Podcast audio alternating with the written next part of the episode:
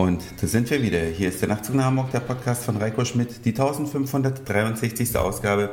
Ich freue mich ganz sehr, dass ihr wieder mit dabei seid und möchte da fortfahren, wo ich gestern aufgehört habe, als es um 20 Jahre digitaler Mobilfunk in Deutschland unter anderem ging. Und heute am 1. Juli ist auch ein 20-jähriges Jubiläum, denn T-Mobile hat vor 20 Jahren sein D1-Netz in Gang gesetzt und die ersten Telefone, an die man sich sicherlich noch so erinnern kann, das sind diese Motorola Knochen gewesen. Ja, so ein längliches Ding sah wirklich ein bisschen aus wie ein Hundeknochen mit einer Stummelantenne obendran und damit konnte man dann tatsächlich telefonieren. Das Ding war relativ schwer aber man konnte das eben rumtragen und das war schon ein Fortschritt gegenüber den Geräten zuvor, wo man noch so ein kleines Köfferchen mittragen musste, wo dann ein Spiralkabel mit einem Hörer dran war. Ja, die Geräte wurden dann schnell kleiner. Mein erstes Telefon, ich habe es gestern schon erwähnt, mein erstes Mobiltelefon, muss ich genauer sagen, war ja dieses Motorola International 8700 und das hatte eine Antenne zum Ausziehen. Also so einen kleinen Stummel, der immer aus dem Gehäuse rausguckte. Und wenn es geklingelt hat, dann hat man das Ding ganz rausgezogen und konnte telefonieren in einer wirklich guten Sprachqualität. Das darf man nicht vergessen. Irgendwann sind dann die Antennen verschwunden. Von Motorola gab es ja noch eine ganze Weile lang Handys mit einem Stummel oben dran. Und dann irgendwann kam ein Gerät, das hatte glaube ich jeder, das war das Nokia 6110 oder 5110 hatten auch ganz viele. So dieses Brot- und Butter-Handy würde man heute sagen oder Haus- und Hof-Handy. Ein ganz einfaches Ding, mit dem man einfach telefonieren konnte, aber auch schon, und das war auch nicht immer so, SMS schreiben konnte, denn die ersten Handys fürs D-Netz, die konnten das nicht. Also SMS gibt es noch nicht so lange in den Geräten drin. Ja, und die Nokia-Handys, die konnten das. Und was an Nokia-Handys wirklich Weltklasse war, war die Bedienung. Denn bei vielen Geräten, speziell bei Motorola, musste man wirklich die Bedienungsanleitung lesen, wenn man irgendwas mit dem Handy machen wollte, also im Menü irgendeine Einstellung ändern. Bei Nokia hat sich das schon von Anfang an selbst erklärt. Ja, und dann wurden irgendwann die Klingeltöne polyphon. Die ersten Handys, die haben ja nur so ein Gepiepse von sich gegeben, wenn sie geklingelt haben. Und dann kam das erste Mal polyphone Klingeltöne. Da klang das wenigstens nach ein bisschen was. Genervt hat es natürlich genauso, aber es klang wenigstens besser, wenn es schon genervt hat.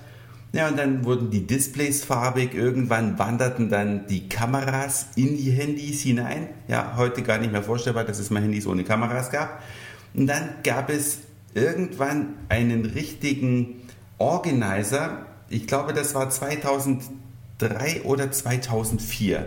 Da gab es von der Telekom einen XDA. Das war also, wenn man so will, ein Touchscreen-Gerät mit Windows drauf. Und das war das Problem, weil die Dinger, die konnte man wirklich schlecht bedienen. Allerdings hatten sie damals schon eine Verbindung zu Outlook und damit begann das Handy dann natürlich auch zum Nervfaktor in der Freizeit zu werden.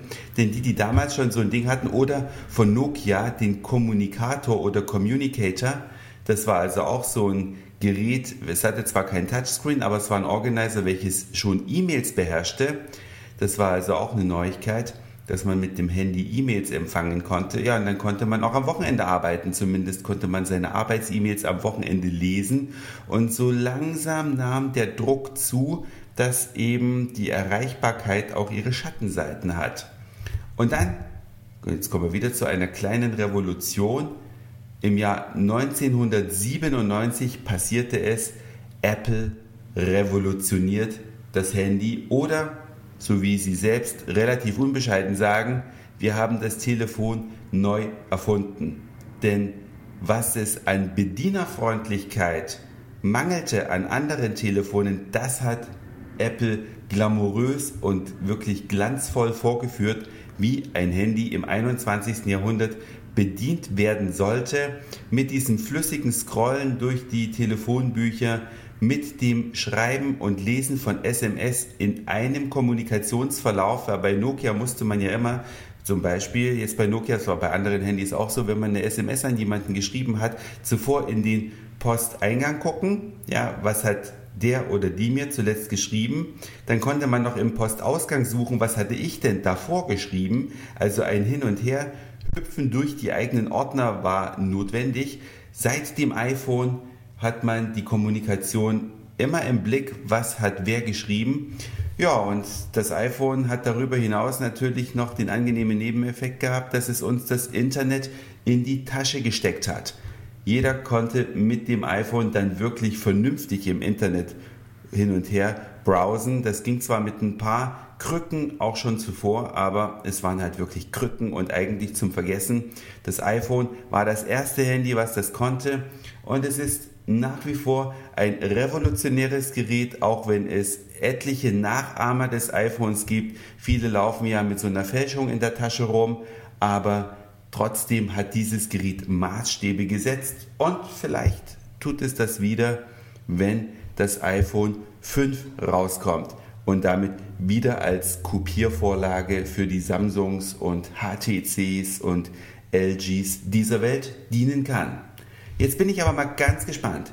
Was hattet ihr für Telefone in den vergangenen Jahren? Wann hattet ihr euer erstes Handy und was waren für euch bedeutsame Modelle oder auch bedeutsame Features?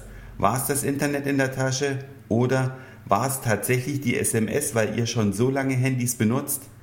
Das würde mich echt mal interessieren. Vielleicht was für den einen oder anderen. Auch die integrierte Kamera. Schreibt mir das bitte gerne als Kommentar auf der Nachtzug nach Hamburg Homepage unter www.nachtzugnachhamburg.de. Alles in einem Wort geschrieben. Oder macht es als Kommentar bei Facebook. Würde mich sehr freuen. Das war's für heute. Dankeschön fürs Zuhören, für den Speicherplatz auf euren Geräten. Ich sag Moin, Mahlzeit oder guten Abend, je nachdem, wann ihr mich hier gerade gehört habt. Und vielleicht hören wir uns schon morgen wieder. Euer Reiko.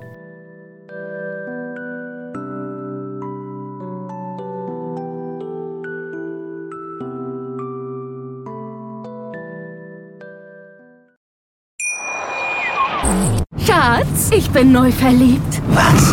Da drüben. Das ist er. Aber das ist ein Auto. Ja, eben. Mit ihm habe ich alles richtig gemacht. Wunschauto einfach kaufen, verkaufen oder leasen. Bei Autoscout24. Alles richtig gemacht.